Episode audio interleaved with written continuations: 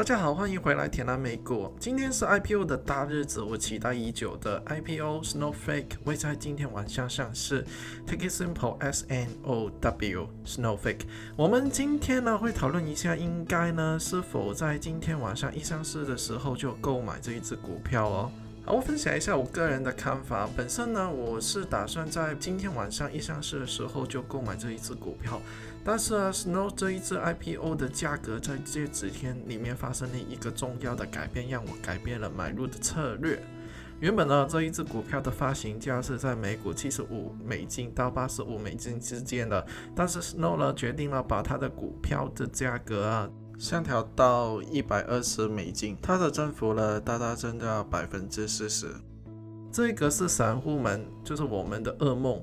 然后这一家公司的估值已经从两百零九亿美元至两百三十七亿美元，涨到现在的两百七十七亿美元到三百零五亿美元之间。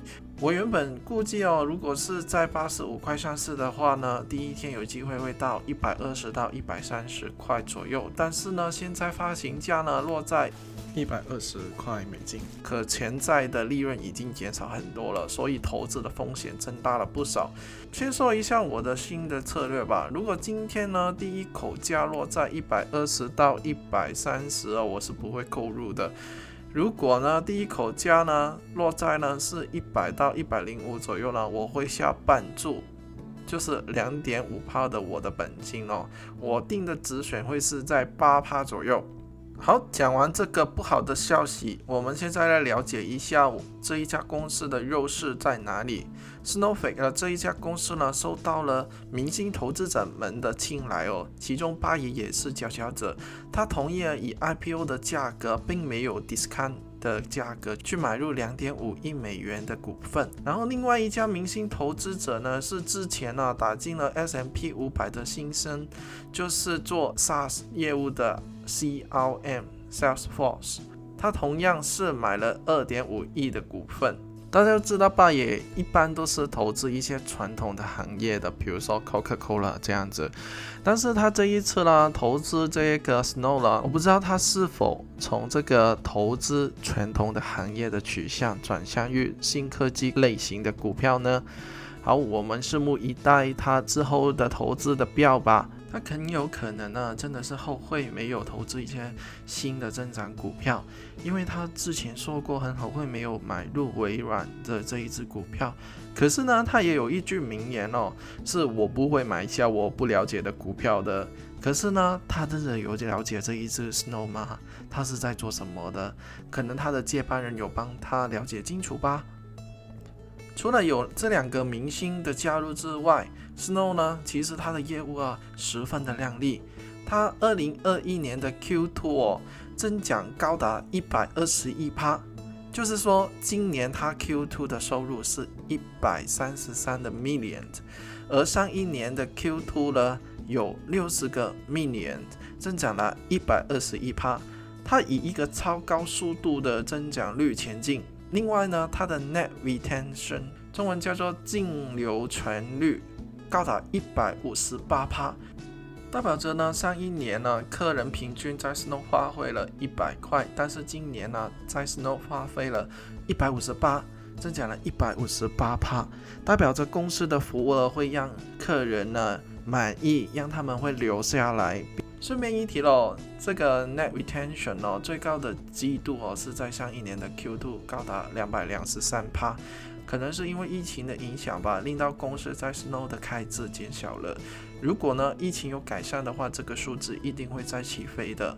而 Snow 的毛利率水平也有二零一九年的四十九点五帕上升到六十一点五帕。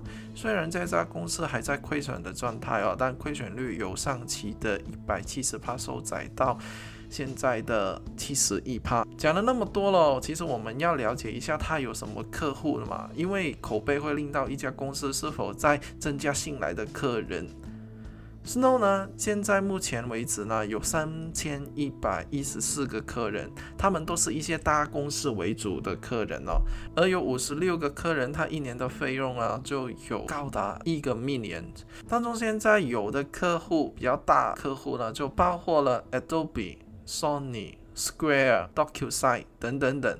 相信呢，有买美股的朋友都知道这一些明星股吧？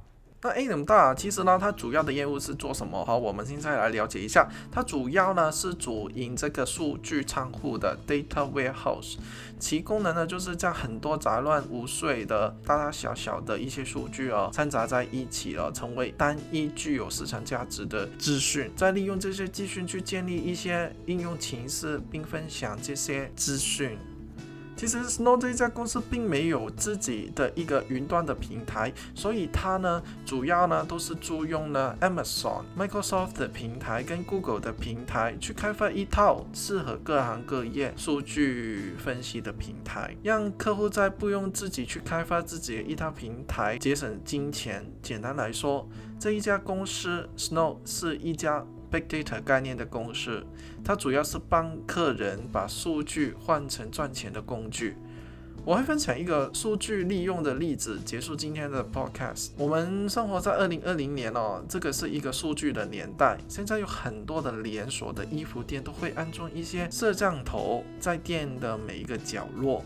它主要的功能呢，除了防止偷东西之外呢，还把你们的身份、性别、年龄层。在看某一类商品前停留的几秒钟，和你消费的项目跟数目，跟你用什么消费，都会呢在 Snowflake 上面上载。And then 呢，商家会利用这些数据，在不同的日子、不同的时候。不同的季节，给你推出不同的方案，设计一些你们买的多的一些项，给商家赚取更多的金钱。这就是零售行业利用大数据的一些方法了。如果大家喜欢我分享的内容的话，请大家帮忙按 like and subscribe，你们会第一时间收到我最新更新的内容。最重要的是帮忙分享出去，各位大大的帮忙是我更新的动力。